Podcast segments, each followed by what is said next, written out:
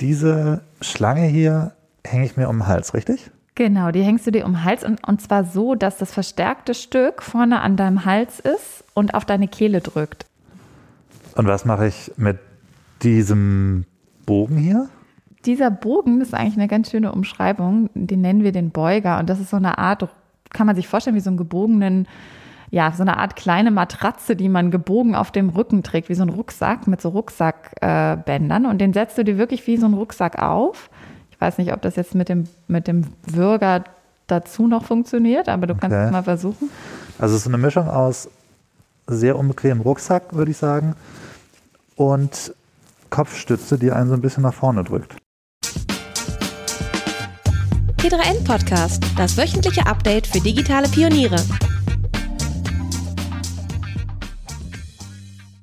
Hallo und herzlich willkommen zum T3N Podcast. Ich bin Jan Vollmer, ich bin gerade im Büro von Nele Gröger, einer der drei Gründerinnen von dem Startup Shitshow. Hey Nele. Hallo. Ähm, ganz kurz vorneweg noch, es kann sein, dass wir uns ein bisschen dumpf anhören. Das ist, weil wir durch FFP2-Masken sprechen. Ähm, und in dieser Folge sprechen wir durch unsere FFP2-Masken äh, über Neles Arbeit. Ähm, Nele, kannst du ganz kurz erklären, ähm, was du und das Unternehmen Shitshow, was du mitgegründet hast, was ihr eigentlich macht?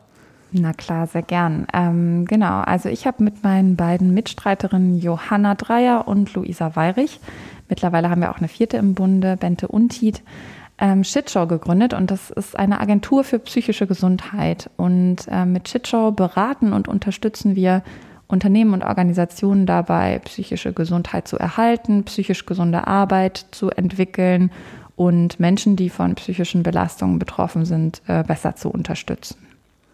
Und könntest du kurz erklären, wie dieser Mood-Suit, also der, der Beuger und der Würger, damit zusammenhängen mit eurer Agentur? Klar, also ähm, wir haben tatsächlich äh, angefangen, unsere Arbeit damit eine Ausstellung zu bauen. Ähm, die nannte sich damals auch Shitshow. Und in dieser Ausstellung integriert äh, sind vier Objekte, die nennen sich Mood Suits. Und das sind ja so übersetzt Stimmungsanzüge, das heißt Designobjekte, die man sich aufsetzen kann oder anziehen kann und die so ein bisschen auf körperlicher Ebene zumindest ganz ähm, rudimentär nachvollziehbar machen, wie es sich anfühlt, unter einer Depression zu leiden oder eine Angsterkrankung zu haben oder auch Burnout-Symptome zu haben. Und mit diesen Objekten haben wir angefangen ähm, zu arbeiten, und zwar in Workshops, in Trainings. Wir haben damit ähm, Menschen in Unternehmen und äh, in Organisationen sensibilisiert. Also wir haben quasi ganz klassisch Anti-Stigma und Aufklärungsarbeit geleistet. Wir haben ähm, Workshops, wie gesagt, damit gemacht, ähm, Führungskräfte sensibilisiert und so dann angefangen, eben das Shitshow-Universum auszubauen und immer weitere Formate zu entwickeln. Das heißt, das, was ihr zuerst gemacht habt, war diese, ähm, den Mut zuzuentwickeln und damit eine Ausstellung zu machen, die halt auch tatsächlich dann die Shitshow war. Genau, richtig. Bei der Teilnehmerinnen kommen konnten und es eben selbst nachempfinden.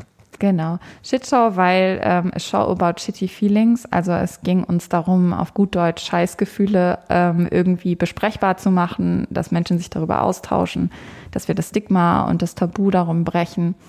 Und ähm, genau, die Ausstellung war so ein bisschen der Startpunkt dafür. Wir haben dann mit unserer Psychologin im Team eben darum herum immer weitere Formate entwickelt und haben auch ähm, genau unser Themenbereich auch ähm, entsprechend noch so ein bisschen ausgeweitet. Und könntest du kurz erklären, wie ihr dazu gekommen seid? Was war so euer Startpunkt für Shitshow? Unser Startpunkt war zum einen, dass wir ähm, persönlich teilweise im Team Geschichten mit psychischen Belastungen oder Erkrankungen haben. Ich habe Erfahrung mit depressiven Episoden. Johanna hat Erfahrung mit Angsterkrankungen und wir haben damals immer so schön gesagt, Luisa hatte Erfahrung mit Johanna und mir. Und wir haben dann eben ähm, äh, uns gefragt, äh, okay, wir können untereinander irgendwie super darüber sprechen. Wir haben eine ähm, sehr gute Freundschaft, in der wir auch uns über solche Themen austauschen können.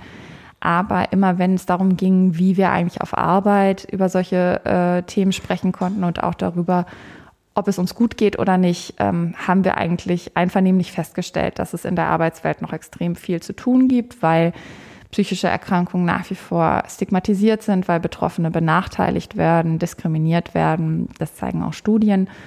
Und da haben wir entsprechend gedacht, okay, da gibt es ein großes Handlungsfeld ähm, und es ist äh, super wichtig, dass wir uns da engagieren und einfach auch, dass wir irgendwie Unternehmen und Organisationen sehr gerne darin unterstützen möchten, diesen Veränderungsprozess einzuleiten und auch einen Kulturwandel einzuleiten. Und so ist Shitshow entstanden. Und ihr habt das quasi aus eurem Studium heraus gegründet. Richtig, genau. Wir haben uns kennengelernt an der Universität der Künste hier in Berlin. Wir haben Gesellschafts- und Wirtschaftskommunikation studiert. Also auch äh, die Kenntnis darüber, wie man gewisse Themen ähm, öffnet, wie man sie interessant macht, wie man auch sie gut äh, veranschaulichen kann. Das heißt, das war so unser Startpunkt ähm, für Shitshow und von da aus sind wir dann gemeinsam weitermarschiert. Ist es denn, ähm, kann, man das irgendwie in Zahlen fassen, wie groß das Thema äh, mentale Gesundheit ist? Also gibt es da Zahlen zu, wie viele Menschen davon betroffen sind? Oder? Ja, tatsächlich ähm, äh, gibt es äh, ganz eindrückliche Zahlen. Es gibt zum Beispiel äh, Studien, die zeigen, dass jeder vierte Erwachsene im Laufe eines Jahres mindestens einmal die Kriterien für eine psychische Erkrankung erfüllt. Ist ein bisschen kompliziert, muss man erstmal drüber nachdenken. Aber es zeigt eben, dass man eigentlich, also dass jeder Vierte, wenn man mal so durchzielt in seinem Team und mal guckt, wie viele KollegInnen vielleicht davon betroffen sein könnten. Jeder Vierte, jede Vierte hat damit im Laufe eines Jahres Erfahrungen und ähm, sei es nun in einer leichteren oder schwereren Ausprägung und äh, löst diese Probleme meistens eben äh, sehr, sehr diskret, ähm, sehr persönlich und ähm, anonym und redet darüber nicht groß. Aber die Zahlen sind schon sehr, sehr beeindruckend. Also es würde ja quasi bedeuten, dass äh, 25 Prozent der arbeitenden Menschen in Deutschland, also auch die, natürlich andere auch, aber die auch, ähm, einmal im Jahr damit zu tun haben. Richtig, genau. Und dann, also ich, ich, weiß nicht so genau, wie viele Menschen die Grippe bekommen, aber es klingt ja so ein bisschen, als wäre es ungefähr vergleichbar, dass man sagen würde, wenn ich so überlege, wie oft ich krank bin und vielleicht eine größere Erkältung oder eine größere Krankheit vielleicht pro Jahr, vielleicht so ein bisschen. Mhm. Das wäre ungefähr so die, dieselbe Größenordnung. Genau, also gerade so ähm, leichtere depressive Verstimmung oder ja, eher leichtere Angstsymptome sind tatsächlich sehr, sehr verbreitet und entstehen eben durch normale Veränderungen im Leben. Es hat ganz viel damit zu tun, ob man eben in der Familie vielleicht schon auch eine Vorbelastung hat. Das hat damit zu tun, in welchem Umfeld man sich gerade bewegt, ob ähm, drastische Veränderungen gerade im Leben äh, vonstatten gehen und eben auch, ob man irgendwie von der Persönlichkeit her vielleicht dazu neigt. Also es sind sehr viele Faktoren, die dabei eine Rolle spielen, ob man erkrankt oder nicht. Aber es ist ähm, häufig und ähm, ist in den meisten Fällen einfach auch sehr gut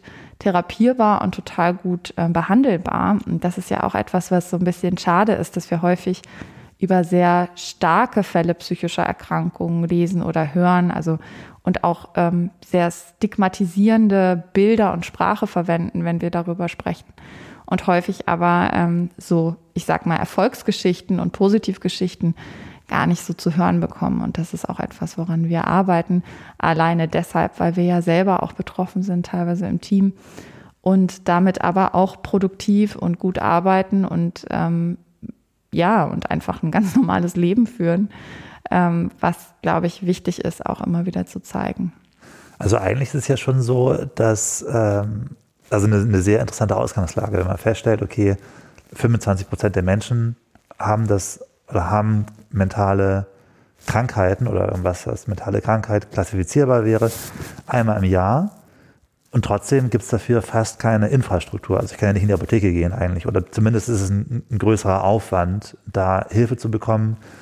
Plus das Stigma, was du gerade angesprochen hast. Also eigentlich ist es ja ähm, eine, eine, eine seltsame Situation, dass dieses, also zumindest erscheint mir das jetzt so, dass dieses Feld so gut wie nicht bearbeitet wird eigentlich. Ja, also man muss natürlich dazu sagen, es gibt natürlich tolle Angebote, ähm, die jetzt auch gerade frisch entstehen, neben dem klassischen ähm, Angebot an, an Therapien und der Infrastruktur, die schon da ist, ähm, entsteht ja gerade auch total viel. Also Stichwort Online-Therapiemöglichkeiten. Ähm, und es es ist, es wird also unserer Meinung nach, und das, das sieht man auch, wenn man so ein bisschen den medialen Diskurs beobachtet, es wird einfach, ähm, das Thema öffnet sich und es wird besprechbarer. Ähm, und es wird auch einfacher für Betroffene dadurch, den Schritt zu wagen und sich zu entscheiden, ähm, sich Hilfe zu holen, weil es einfach wichtig, normal und gut ist, das zu tun. Ähm, aber du hast natürlich recht, es ist immer noch nicht dasselbe, wie wenn ich zum Arzt gehe und mich wegen einer Grippe krankschreiben lasse oder ähm, ja, oder mir Medikamente für eine Erkältung in der Apotheke hole. Das ist teilweise auch ganz gut so, dass es natürlich auch, ähm, gerade wenn man über medikamentöse Behandlung spricht bei psychischen Erkrankungen, ist es natürlich auch schon nochmal was anderes, als wenn ich mir ähm, Kräutertee in der Apotheke kaufe. Deswegen ist es natürlich auch gut, dass es da entsprechende Regularien gibt. Aber das Stigma sollten wir auf jeden Fall alle bekämpfen. Ich habe so ein bisschen das Gefühl, dass das Thema, dass es eine recht hohe Schwelle gibt, ab der man über das Thema spricht. Also im Sinne von, dass manche Manager oder Personen des öffentlichen Lebens vielleicht ab eine, schon ab einer relativ niedrigen Schwelle sagen würden, ich habe mir vielleicht irgendwie das, das Knie, irgendwie das Kreuzband gerissen, ich kann dies und jenes jetzt nicht tun ähm, oder ich bin erkältet, ich kann diesen Termin nicht wahrnehmen. Aber erst ab einer relativ hohen Schwelle, nämlich vielleicht, wenn es wirklich gar nicht mehr geht, das Thema mentale Gesundheit irgendwie angehen würden. Also man hat dann immer so manchmal diesen Moment, dass es irgendwie Person XY des öffentlichen Lebens plötzlich komplett ausfällt, weil sie gar nicht mehr arbeiten kann. Mhm. Das ist so ein bisschen meine Wahrnehmung davon, dass es da irgendwie, dass diese Schwelle viel höher liegt, ab dem man überhaupt erst darüber spricht. Kann das sein? Ja, absolut. Und ich glaube, das hat auch ganz viel damit zu tun, dass wir ähm, noch nicht so richtig eine ja, eine Art und Weise oder eine Struktur gefunden haben, wie wir auch ähm, darüber sprechen können und vor allen Dingen dann auch Dinge verändern können. Gerade klassischerweise auf der Arbeit ist es ja so, man muss sich ja fragen, was passiert denn, wenn ich relativ frühzeitig sage, dass ich psychisch belastet bin? Wird mir erstens geglaubt? Ist es etwas, wofür ich Anerkennung bekomme? Meistens nicht. Und ist es dann auch so, dass sich gewisse Dinge auch zu meinen Gunsten verändern lassen? Häufig ist es zum Beispiel so, wenn ich ähm, ja unter depressiven Episoden leide und ähm, ich würde das kommunizieren, ähm, muss man sich ja fragen, was könnte mir helfen und ist es in meiner Organisation überhaupt möglich, diese Strukturen dahingehend zu verändern? Ist es zum Beispiel möglich, dass ich zweimal in der Woche zur Therapie gehe oder ähm, kann ich, kann ich auch ähm, offen sagen, wenn mir der Workload zu viel wird, beispielsweise. Das sind ja alles Dinge, die sich auch Führungskräfte überlegen, wenn sie eine Karriere haben und, und Ziele anstreben, ob sie sich, ja, ob sie sich da öffnen wollen, weil häufig, und das ist leider immer noch so, sind psychische Erkrankungen gerade immer noch mit Schwäche, mit mangelnder Leistungsfähigkeit oder auch mit Unzurechnungsfähigkeit besetzt. Und das will sich natürlich jeder ganz genau überlegen, ob er das dann auch offen zugibt. Was ja fast auch schon kurios ist, wenn man jetzt bedenkt, dass es 25 Prozent der Menschen einmal pro Jahr erleben. Genau, die Zahl, genau. Ja. Die Zahl hat mich beeindruckt, muss ich sagen. Ja, ja, ich merke schon, aber das ist, das ist auch eine beeindruckende Zahl und es zeigt vor allen Dingen, dass viele Menschen ähm, jeden Tag damit leben und zur Arbeit gehen. Und das ist einfach was ganz Normales ist, was zum Menschsein dazugehört und ähm, ja, mal, mal natürlich schwieriger und leidvoller ist, aber manchmal auch einfach etwas ist, was relativ schnell wieder vorbeigeht. Wie genau kann man sich eure Arbeit bei Shitshow vorstellen? Weil ähm, die, die Shitshow an sich, die, die Ausstellung, äh, ähm, ist ja nicht das, wovon ihr quasi, ist ja nicht euer täglich Brot, oder? Genau, also es gehört dazu, aber es ist äh, gerade natürlich jetzt auch in Corona-Zeiten hat sich das, musste sich das auch ähm, radikal verändern, wofür wir im Nachhinein auch gar nicht so undankbar sind. Unser täglich Brot sind ähm, gerade jetzt Online-Workshops, Online-Trainings, Online-Speaking-Aufträge. Also häufig buchen uns Unternehmen auch dafür ein, das Thema erstmal zu öffnen, ähm, sowas wie eine Gesprächskultur äh, dazu zu etablieren, weil ähm, was ganz interessant ist und das zeigen auch Untersuchungen, ist, dass ähm, es tatsächlich in Unternehmen glücklicherweise ja häufig schon ähm, Unterstützungsangebote gibt. Also man kennt so den Klassiker, den Betriebspsychologen oder die Betriebspsychologin, wenn es denn sowas gibt, ähm, meistens eher in traditionellen und etablierteren Unternehmen. Einige Unternehmen haben sogenannte EAPs, also Employee Assistant Programs, wo ähm, Betroffene eben auch One-on-One-Coaching oder Beratung finden.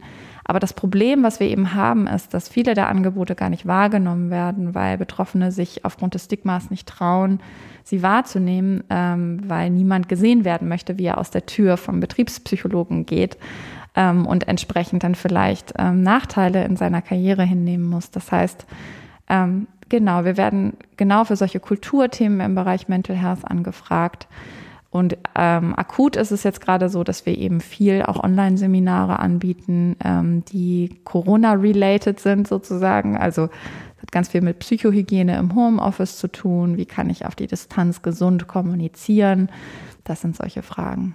Was wäre so ein klassischer, ähm, ähm, eine klassische Anfrage, die so bei dir per E-Mail reinkommt? Was würde da drin stehen? Mm, häufig, ganz, äh, ganz interessant, häufig steht da drin, ähm, ja, wir haben euch, wir haben euch irgendwo äh, gesehen, erlebt, wir, wir möchten das auch gerne, wir wissen, aber noch gar nicht so genau, was wir, was wir eigentlich brauchen. Und dann gehen wir häufig auch in ein Beratungsgespräch und ähm, klären erstmal, was sind denn eigentlich gerade so eure Herausforderungen und Painpoints im Bereich Mental Health? Gibt es vielleicht Beschäftigte, die gerade international remote arbeiten und sich isolieren, einsam sind? Gibt es ähm, Führungskräfte, die vielleicht noch nicht so richtig wissen, wie sie mit Betroffenen umgehen sollen? Und je nachdem, wo die Herausforderungen liegen, schauen wir dann, was wir anbieten können. Wir haben so ein paar Produkte im Portfolio. Das heißt, wir haben zum Beispiel, wenn es jetzt um das Thema Führungskräftesensibilisierung geht, ähm, ein Online-Training im Portfolio. Das nennt sich Leader Ally Training, also Unterstützer quasi auszubilden im Bereich Mental Health. Ähm, wir haben ein Online-Training zum Thema psychisch gesund im Homeoffice ähm, und solche Sachen kommen dann rein. Ähm, Gerade aktuell ist es ganz interessant, das beobachten wir, ist es vor allen Dingen das Thema Leadership und Mental Health, was sehr stark angefragt wird. Also könnt ihr mal ein Seminar geben zum Thema psychisch gesunde Führung ähm, oder, ähm, wie gesagt, Unterstützung von belasteten Mitarbeitenden. Ähm, Lunch and Learns sind gefragt, also kurze Einheiten in der Mittagspause, um zu sensibilisieren und aufzuklären. Diese Anfragen bekommen wir. Und was für Unternehmen sind das, die euch anfragen? Sind das jetzt klassische DAX-Konzerne, so ein Siemens oder ein VW oder es, sind es andere?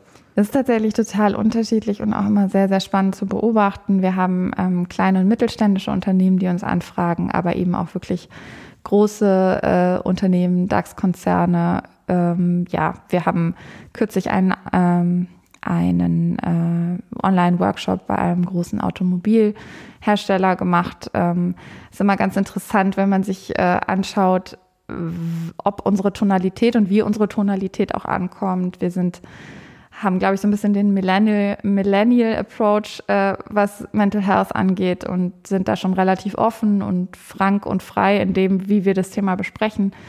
Das ist natürlich nicht der vielleicht auch Cultural Fit für jedes Unternehmen. Und äh, wir sind aber total erstaunt und auch positiv überrascht, dass halt ganz unterschiedliche Unternehmen tatsächlich auf uns zukommen. Wenn du jetzt sagst Automobilhersteller, auf welcher Ebene redet ihr mit denen? Ist es dann so die, äh, die das, das C-Level, sind das Aufsichtsratsvorsitzende, sind das Vorstandsleute oder? Also ich würde schon sagen, klassisch, ähm, also unsere Erstkontaktpersonen sind meistens, sitzen meistens im Learning und Development oder in der HR und da geht es dann wirklich darum, Beschäftigte oder eben auch mittleres Management ähm, zu sensibilisieren oder dort Angebote zu schaffen. Es gibt aber auch, äh, es kann aber auch höher gehen, gerade wenn es so um Leadership-Themen geht, dann ähm, sind es schon auch, auch nochmal höhere Ebenen. Ähm, aber genau, es kann sehr unterschiedlich sein. Aber unsere Kontaktpersonen sitzen, wie gesagt, immer so im Bereich HR. Und wie nehmen die das Thema an? Ich meine, sind die dann, ist es, ist es schwierig, mit denen über Mental Health zu reden? Ich meine, wenn ich mir jetzt so ein, sagen wir mal, ein, ein großer Wolfsburger Autobauer vielleicht, äh, dem ich mir so vorstelle, irgendwie, ist die Chefetage, ist die offen dafür? Sind die so, finden die das cool, was ihr macht? Oder sind die eher so, ah ja, na gut, dann machen wir das jetzt auch, weil wir halt müssen, so ein bisschen wie Digitalisierung?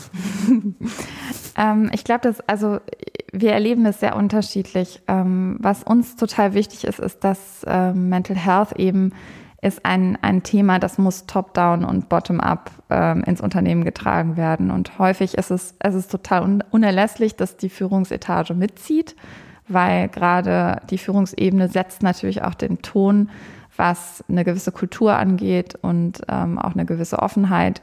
Ähm, aber was super wichtig ist, ist auch, ähm, was uns total wichtig ist, ist, dass wir halt auch für die Beschäftigten sprechen und irgendwie auch ein Sprachrohr sind für die Menschen, die in Organisationen diese Erfahrung gesammelt haben. Und häufig äh, läuft das, glaube ich, dann auch tatsächlich so über die Beschäftigten wird herangetragen an HR, Learning und Development und bahnt sich so seinen Weg. Und natürlich gibt es da Menschen in Organisationen, die vielleicht auch sagen, ach, das ist uns jetzt irgendwie zu bunt oder das ist uns jetzt zu offen. Ähm, aber wir haben eigentlich ganz positive Erfahrungen damit sammeln können.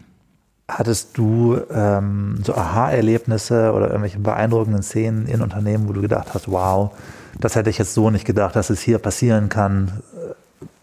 Wie kannst du dafür berichten? Ja, also ich finde es, ähm, was generell sehr spannend ist, ist, glaube ich, dass die ähm, Bereitschaft, ähm, darüber zu sprechen, glaube ich, dadurch steigt, dass wir auch sehr offen mit unseren Erfahrungen umgehen und wir wirklich sehr schöne Erlebnisse damit gemacht haben, dass wir halt reingehen, sehr, ja, sehr transparent machen, wie wir unsere Geschichte mit mentalen Erkrankungen und Belastungen in der Arbeitswelt erlebt haben und dann halt auch Menschen auf uns zukommen, ähm, auf unterschiedlichen Leveln der Organisation, die sich uns öffnen, ähm, die, die sagen, ich habe dieselben Erfahrungen gesammelt oder ich finde es toll, was ihr macht, ich mir geht's auch so und ähm, das ist für uns immer was total bereicherndes, weil man das nicht auf den ersten Blick häufig natürlich nicht erkennen kann und das etwas ist, was Menschen aber sehr stark verbinden kann. Und deswegen ist für uns auch mentale Gesundheit viel mehr als ein Thema, was jetzt in der im betrieblichen Gesundheitsmanagement, ich sag mal, abgestellt werden sollte, sondern es ist ein ganz starkes Kulturthema, was Menschen auch miteinander ähm, ja auf einer emotionalen Ebene verbinden kann, auch eine ja, einen Zusammenhalt schaffen kann. Also wenn wir jetzt konkret werden würden, ähm, wäre das so eine Situation, stelle ich mir das jetzt so vor, dass ihr vielleicht noch einen Workshop, äh, also bevor Corona einen Workshop angeboten habt bei einem Unternehmen und dann Leute auf euch zukamen und gesagt haben, nachdem ihr von eurer Geschichte der mentalen oder der, eurer mentalen Biografie quasi erzählt habt, die dann gesagt haben, so wow, das kenne ich auch, das ist das, was mich auch bewegt, oder? Genau, genau. Und häufig auch ähm, ja Menschen, die einfach äh, ja, man sagt das immer so blöd, wer steht nicht voll im Leben, aber halt irgendwie mitten im Leben stehen, ihre Karriere haben, ihren Job haben, irgendwie erfolgreich sind und aber mit diesem ja, mit diesem Teil von sich irgendwie immer gehadert haben oder Probleme hatten, den auch ähm, zu kommunizieren auf der Arbeit. Und natürlich schaffen wir es jetzt nicht durch einen Online-Workshop und durch einen Vortrag, äh, da komplett eine Kulturveränderung hervorzurufen, aber zu sehen, dass dann auch, nachdem wir weg sind, mehr darüber geredet wurde, dass sich darüber ausgetauscht wird, was können wir denn eigentlich verbessern als Unternehmen, was können wir denn vielleicht noch anbieten, welche, ähm, was für Wünsche existieren auch in der Organisation in Bezug auf mentale Gesundheit. Das ist für uns immer ein total, äh, ja, ein ganz, ganz schönes Erlebnis. Wie oft durchsuchen wir E-Mails, Messenger-Apps, Kalender und Verzeichnisse, um Informationen zu finden. Und im Homeoffice fragt man ja auch nicht mal eben den Kollegen nebenan. Die Work-Management-Plattform von Asana eignet sich da ideal als zentrale Informationsquelle, um zu verstehen, wie sich Arbeitsumgebungen verändert haben, was funktioniert und was nicht. Um bessere Ansätze hervorheben zu können, hat Asana die Einstellungen und Verhaltensweisen von über 13.000 Wissensarbeitern weltweit analysiert und dieses Know-how fließt natürlich in die Workflows mit ein, um für mehr Effektivität und Zufriedenheit zu sorgen. Den Bericht findet ihr übrigens unter asana.com/fokus. Nehmen Männer das Coaching oder das Training, was ihr macht, anders auf als Frauen? Kann man da irgendwie feststellen, ob da irgendwie eine unterschiedliche Wahrnehmung besteht? Ja, ich bin ja immer so ein bisschen, ähm, ich hätte das nie wirklich gedacht, ähm, als wir gegründet haben, aber natürlich ist mentale Gesundheit ein sehr, also viel stärker noch ähm, ein weiblich konnotiertes Thema und auch ein Thema, was Frauen ähm, stärker annehmen, weil sie sehr viel stärker daran sozialisiert sind, mit ihren Gefühlen offener umzugehen und auch darüber zu sprechen. Das ist äh, leider, leider ja der Fall, dass ähm, Männer häufig äh, eben nicht dahin erzogen werden und auch ja gar nicht so viel Berührungspunkte mit dem Thema haben. Ähm, ich glaube, das ist so ein generelles gesellschaftliches Phänomen, was das Thema, ich sag mal in Anführungszeichen, femininisiert. Ähm, aber es gibt auch, äh, ja, glaube ich, gerade dadurch, dass wir halt auch noch Gründerinnen sind, also wir sind ein All-Female-Team, ist es noch mal stärker so. Und ähm, ich würde mir natürlich wünschen, dass wir diese Brücke stärker schlagen können, dass wir auch mehr Männer ähm, für das Thema begeistern können und auch mit reinholen können. Aber es ist nach wie vor einfach so, glaube ich, da, da, da spielt auch das Thema Repräsentation einfach eine Riesenrolle. Also wenn ich da als Frau stehe und über meine Depressionen spreche oder Depressionserfahrung, dann äh, ist das für viele Männer vielleicht nicht ganz so eine Identifikationsfläche wie für Frauen. Das muss man ehrlicherweise so sagen. Ich finde das jetzt nicht grundsätzlich problematisch. Ich wünsche mir aber, und das ist meine Botschaft an dieser Stelle an alle Männer da draußen, dass das halt natürlich auch irgendwie, es ist ein geschlechtsübergreifendes Thema und gerade Männer, ähm, wenn man sich wirklich auch schwere Verläufe von Depressionen beispielsweise an schaut, da gibt es eben auch tragische, das tragische Phänomen, dass Männer, gerade weil sie weniger darüber sprechen, halt auch stärker davon betroffen sind, Suizid zu begehen und ähnliches. Das heißt, es ist ein ganz, ganz wichtiges Thema für alle Geschlechter da draußen. Das war quasi diese Statistik, dass, ähm, dass Frauen öfter darüber sprechen, dass sie mentale Probleme haben, aber das ist, oder ja, Probleme in dem Sinne, äh, und Männer halt eben nicht darüber sprechen und einfach irgendwann aus dem Fenster springen. Ja, beispielsweise, genau. Also die äh, Suizidrate unter Männern ist, ist äh, größer und äh, leider und ähm, genau, das hat, wird eben auch damit in Verbindung gesetzt, dass da einfach keine Kommunikationskultur existiert. Jedenfalls noch nicht so stark. Interessanterweise, als ich vorhin ähm, recherchiert habe, noch zu äh, eurer Agentur, zu Shitshow, ähm, ist mir aufgefallen, dass auch irgendwie ähm, das Thema sehr viel breiter in einer, in Anführungszeichen, weiblichen Öffentlichkeit gespielt wird. Also die, die Interviews, die ich gesehen habe, waren, ich glaube, Brigitte und Elle. Das wäre jetzt nicht so ein Thema, was klassisch GQ aufgreifen würde, oder haben die euch schon angefragt? Tatsächlich noch nicht. Also wir sind, ähm, wir sind, wir freuen uns total über, über die mediale Aufmerksamkeit, die das Thema, also nicht nur in Bezug auf uns, aber die das Thema auch gerade bekommt. Ähm, ich glaube, unsere Medienlandschaft ist nun noch immer stark gegendert und irgendwie einfach nur, wenn man eine Frau ist und gegründet hat, wird man halt, glaube ich, immer noch verstärkt von der Brigitte angefragt und nicht von der GQ. Ähm, was ich schade finde, kann sich meiner Meinung nach auch gerne ändern, aber es ist de facto, glaube ich, auch so, dass ähm, das Mental Health einfach ähm, immer noch stärker in Medien besprochen wird, die eben auch Frauen adressieren, ja.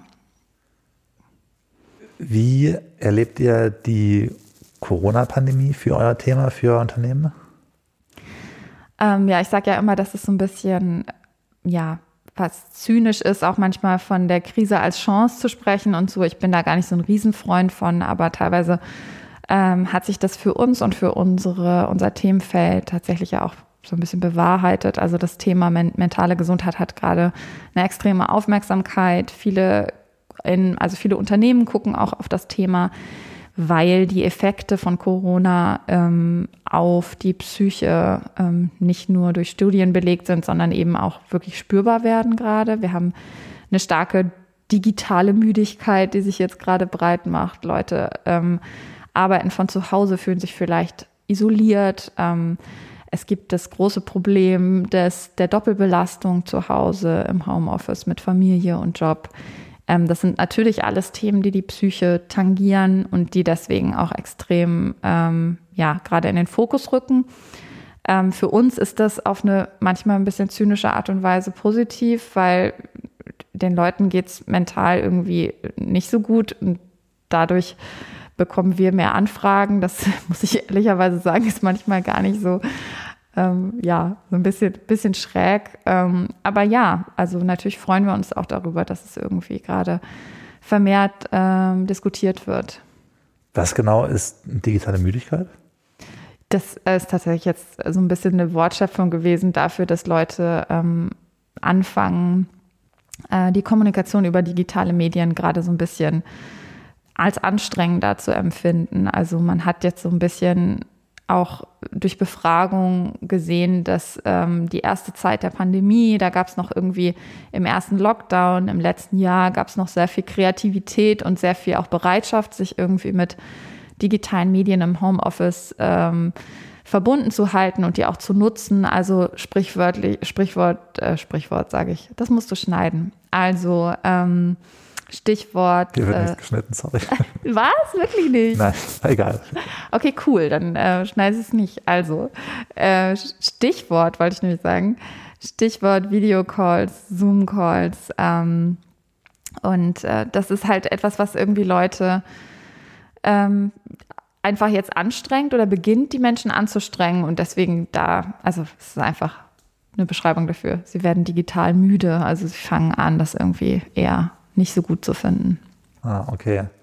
Das heißt, die, die Zoom-Calls, die am Anfang noch äh, lustig waren, die Hintergründe und so, langsam ist es da irgendwie.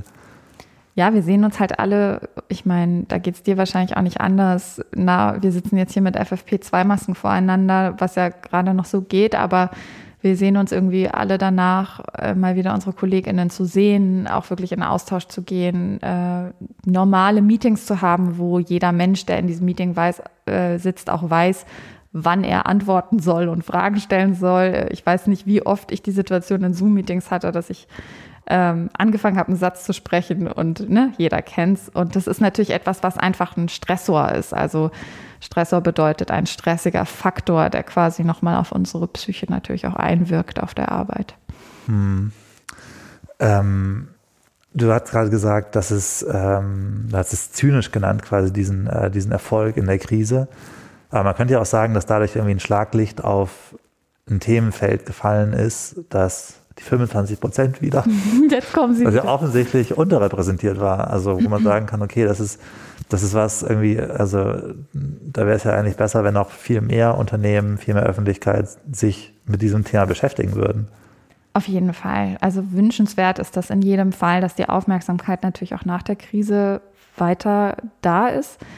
Ähm, ich gönne aber allen Beschäftigten und Menschen da draußen auch mal eine Pause, auch von diesem Thema, auch nach der Pandemie. Ich kann auch verstehen, dass man dann vielleicht auch mal das Leben genießen und nicht mehr darüber sprechen will. Aber aus unserer Perspektive ist es natürlich super wichtig, dass wir weiterhin über mentale Erkrankungen und Gesundheit sprechen, dass es ein Thema in Unternehmen bleibt und vor allen Dingen auch ein Thema, was ähm, ja, was was nicht nur besprochen wird, sondern wo auch wirklich konkrete Lösungsansätze und Vorschläge entwickelt werden. Wirst du da oft im Freundes- und Bekanntenkreis drauf angesprochen, dass Leute sagen so, hey, ich habe da so ein Problem, können wir da mal drüber sprechen, oder? Ja, also das, da kommst du zu einem Punkt, der uns total wichtig ist zu adressieren. Und zwar, ähm, wir sind im Team, wir haben unsere Psychologin im Team, aber ich bin keine Psychologin, ich bin äh, ja, gelernte Kommunikationsstrategin. Ähm, ich habe das äh, nicht studiert und ich werde auch, also ich bin natürlich als Facilitator in dem Feld tätig, aber uns geht es ja auch ganz stark um das Thema Kommunikation. Also wir verbinden in unserem Team Kommunikationsexpertise mit psychologischer Expertise. Und ich selber muss natürlich, wenn jemand auf mich zukommt äh, und mir sagt, es geht ihm schlecht, würde ich sagen, natürlich als Freundin kann ich dir sehr gerne Rat geben, aber ich bin kein, ähm, bin keine, äh, keine Psychologin, keine Psychotherapeutin vor allen Dingen auch nicht. Und ähm, klar gebe ich gerne Ratschläge und auch mit dem Wissen, was ich als Beraterin mir jetzt schon über die Zeit äh, meiner ähm, Unternehmensexistenz angeeignet habe, kann ich sehr gerne auch was dazu sagen. Aber das ist mir immer wichtig, auch nochmal anzufügen. Ja. Ähm, hier liegen auch so Broschüren rum. A Little Help in Troubled Times. Your Mental Health Support Workbook. Ja, willst du eins haben? Ich schenke äh, dir sehr gern eins. Was, was ist das? Links ist Deutsch, rechts ist Englisch, ah. glaube ich. Ähm, das sind so kleine ähm, Arbeitsbücher, die wir im Herbst letzten Jahres entwickelt haben für Organisationen, ähm, die an die Beschäftigten weitergegeben werden können als kleines, also wir haben das vor allen Dingen so gedacht als Entlastungs-Support-Geschenk. Äh, ähm, das ist ein Arbeitsbuch, da geht es um das Thema Krise. Und es enthält ganz viele Tipps, psychologische Tipps, wie man eben mit Krisensituationen umgehen kann, was man machen kann, wenn man sich äh, belastet fühlt, auf welche Dinge man achten muss, ähm, auch auf welche Veränderungen in der eigenen Stimmungslage. Und ähm, das genau ist einfach dient so ein bisschen als kleines, als kleine Unterstützung in der Krisenzeit. Mhm. ähm, was irgendwie auch, was uns super gefreut hat, dass es so, so gut angenommen wurde und viele Leute danach gefragt haben. Die verkauft ihr, oder? Genau, die verkaufen wir. Okay.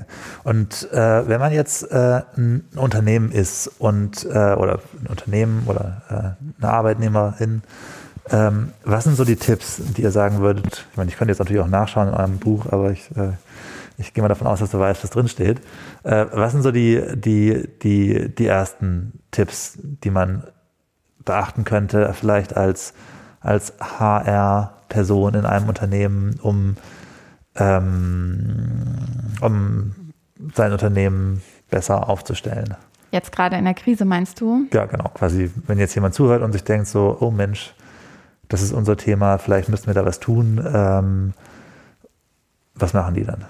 Ja, also da gibt's natürlich äh, ganz verschiedene Ebenen, an denen man ansetzen kann. Ähm, als HR-Person, glaube ich, bietet es sich an und da haben wir auch schon ganz, ganz tolle äh, HR-Verantwortliche im Netzwerk, die genau das machen, nämlich ähm, jetzt verstärkt hinzugucken, was brauchen Beschäftigte jetzt gerade, wie ist so die Stimmung, also mal die Fühler auszustrecken, vielleicht mal eine informelle Umfrage zu machen. Das muss jetzt auch keine psychische Gefährdungsbeurteilung in der Krise sein. Das ist tatsächlich ähm, vielleicht auch so ein bisschen zu umfangreich, weil gerade in der Krise natürlich ganz spezifische Themen nochmal aufkommen.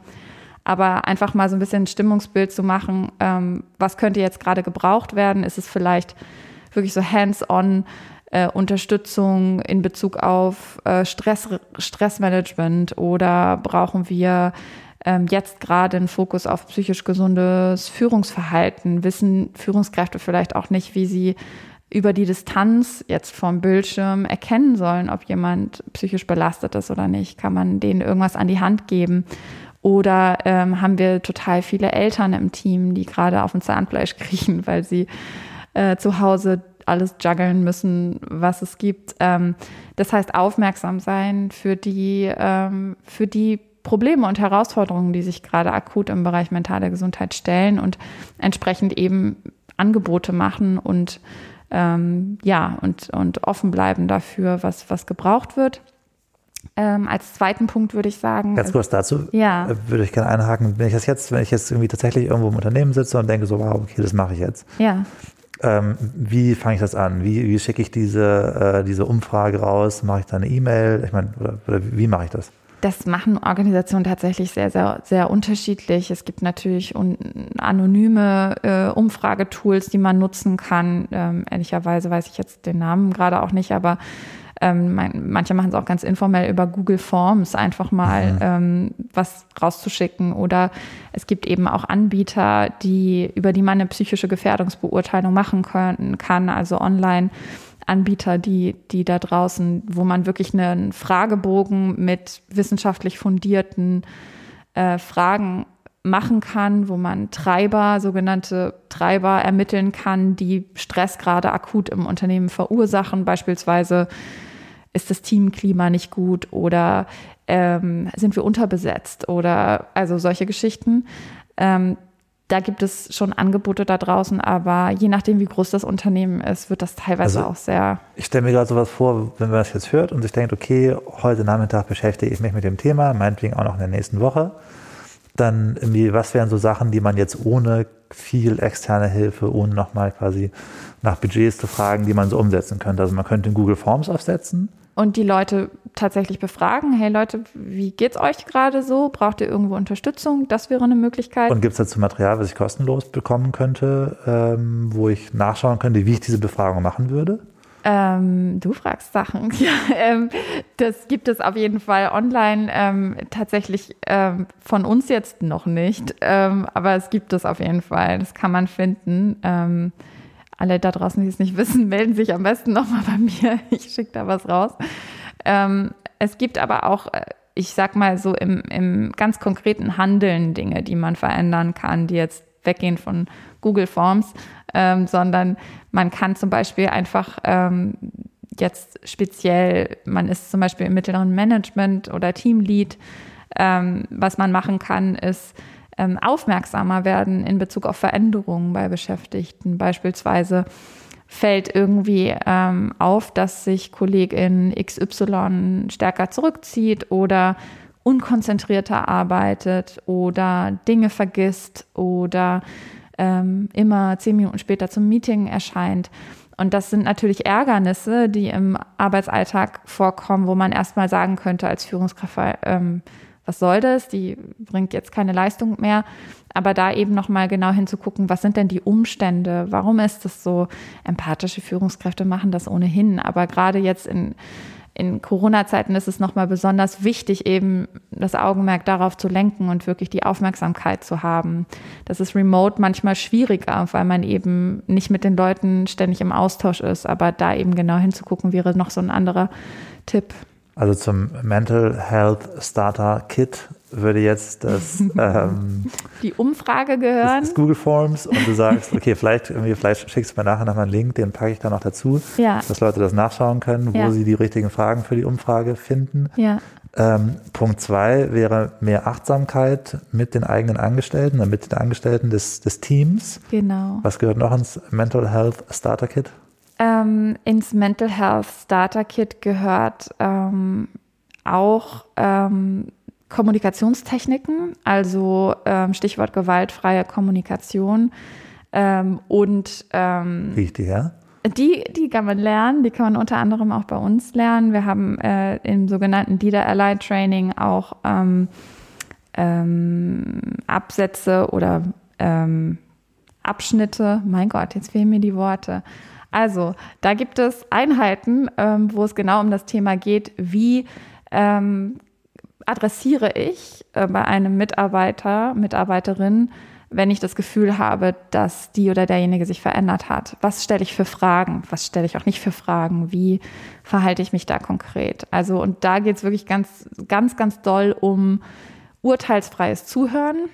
Ähm, äh, keine Bewertung und keine Diagnosen stellen vor allen Dingen, also seine eigene Rolle kennen und offen sein dafür, was der Mitarbeitende mir sagt und versuchen, das äh, auf dem richtigen Ort zu hören. So viel. Und wenn ich jetzt äh, meine Chefin noch nicht davon überzeugen kann, Budget für Shitshow freizumachen, kann ich aber auch gewaltfreie Kommunikation erstmal googeln wahrscheinlich, oder? Und das, kann man, das kann man absolut googeln, ähm, kann sich da ein bisschen einlesen. Ich glaube, viele HörerInnen kennen das auch schon als Stichwort.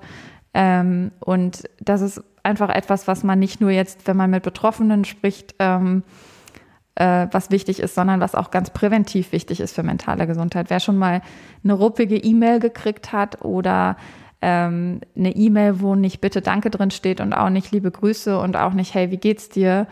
Äh, oder im Gegenteil, wer eine ganz nette E-Mail bekommt, ähm, man weiß, wie man sich fühlt und man weiß auch, ähm, je nachdem, wie, ja, wie man so an demselbigen Tag aufgestellt ist, äh, dass einem das ganz schön aufs Gemüt schlagen kann. Deswegen ist es vielleicht gerade heute und gerade jetzt in dieser Zeit besonders wichtig, ähm, sich anzugewöhnen, ähm, mal öfter nachzufragen, hey, wie geht's dir eigentlich? Also die Frage, wie geht's dir, kommt auf jeden Fall auch mit seinem Punkt 4 im die kommt mit, die nehmen wir mit ins Toolkit, auf jeden Fall. Okay. Ähm, die ist mit drin, ja. Okay.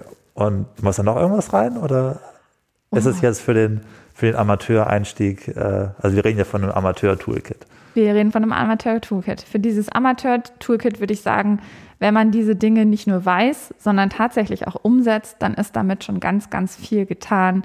Die Umsetzung ist, das weiß man manchmal gar nicht so einfach, gerade wenn man irgendwie sich angewöhnen möchte, nicht in einem stressigen Alltag trotzdem äh, wertschätzend zu kommunizieren, dann kann das für die eine oder andere auch schon eine Herausforderung sein. Und da einfach mal äh, den Finger drauf zu legen und genau hinzugucken, ist, glaube ich, schon damit ist schon viel gewonnen. Und äh, andere Ressourcen, die du empfehlen würdest bei dem Thema, außer die von euch, äh, was gibt es da noch? So irgendwelche Bücher, irgendwelche coolen Podcasts dazu, die man sich nochmal anhören könnte oder mit denen man sich beschäftigen könnte? Ähm, ja, also wir lesen gerade ein Buch von Susan David. Jetzt weiß ich nicht genau, ob das richtig ist. Die ist soweit. Ich weiß auch Psychologin. Oh mein Gott, jetzt kommt hier gefährliches Halbwissen am Ende des Podcasts. Ähm, das Buch heißt Emotional Agility und da geht es darum, ähm, negative Emotionen nicht als Erfolgsbremse zu betrachten und auch nicht als gefährlich, sondern in die normale Range von menschlicher Empfindung zu integrieren und was das auch für die Arbeitswelt und was das auch für das Miteinander auf der Arbeit bedeutet. Das finden wir super spannend.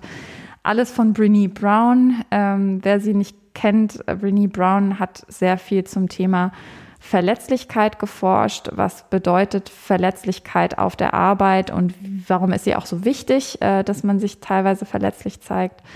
Ähm, das äh, ist sicherlich äh, worth a mention, whatever. Was sage ich hier? Ähm, und äh, ansonsten, äh, lass mich überlegen. Wir sind große Fans, Shoutout zu, äh, von Neue Narrative. Kennt ihr sicherlich auch, kennt viele HörerInnen. Ähm, ein ganz, ganz tolles Magazin über neues Arbeiten mhm. und die adressieren auch sehr häufig das Thema ähm, Emotionen in der Arbeitswelt. Wie gehen wir damit um? Kürzlich auch Themen wie zum Beispiel Spannungen. Also was ist eigentlich eine Spannung auf der Arbeit? Was sind zwischenmenschliche Spannungen? Wie kann man die vielleicht auch für sich nutzen? Ähm, wir sind große Fans und verweisen sehr gerne auf neue Narrative. Okay. Ähm, Gibt es irgendeine Frage oder irgendein Thema, dem du das Gefühl hast, dass es in diesem Kontext angesprochen werden sollte und nicht angesprochen wird? Letzte Frage ist das.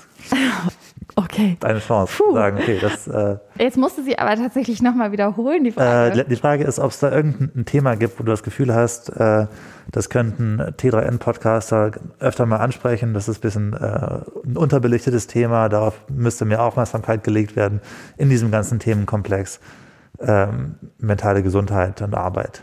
Ja, also ich ähm, bin ja ich finde es total toll, dass mentale Gesundheit gerade so viel Aufmerksamkeit erfährt. Ich glaube, es gibt auch innerhalb der, des Felds mentale Gesundheit nach wie vor Themen, die stärker stigmatisiert sind und auch Störungs- und Erkrankungsbilder, die stärker stigmatisiert sind. Also nehmen wir mal äh, klassisch äh, oder Borderline-Erkrankungen zum Beispiel oder Menschen, die vielleicht auch mit psychotischen Phasen zu kämpfen haben. Das sind alles Themen, äh, die noch weniger gesellschaftlich anerkannt und akzeptiert sind, wie jetzt beispielsweise eine Depression, Angsterkrankung oder Burnout, die aber auch spannend sind und die man vielleicht auch mal anschauen könnte.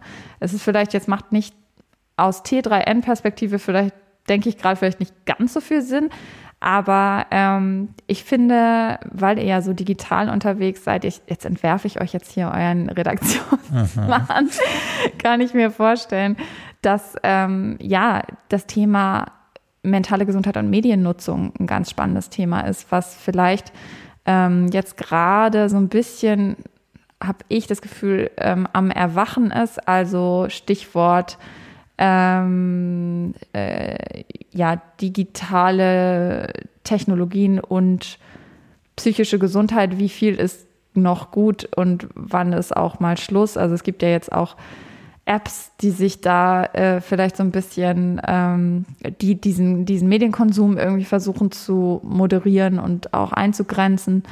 Ähm, und das finde ich. Meinst du jetzt eher so, eher so Instagram oder eher so Slack? Von ähm, der Arbeit her? Also eher so im privaten Bereich oder eher im beruflichen Bereich? Meistens mischt sich das ja auch häufig. Ne? Also ich finde, ähm, bei so Apps finde ich es äh, total schwierig. Also ich, ich, ich kriege über den Shitshow Instagram-Kanal ähm, sowohl Persönliches rein als auch Berufliches. Äh, auf LinkedIn mischt sich das auch vermehrt. Also ich finde, das ist tatsächlich ja auch, und das ist ja auch ein, ein Problempunkt, gar nicht mehr so richtig zu trennen.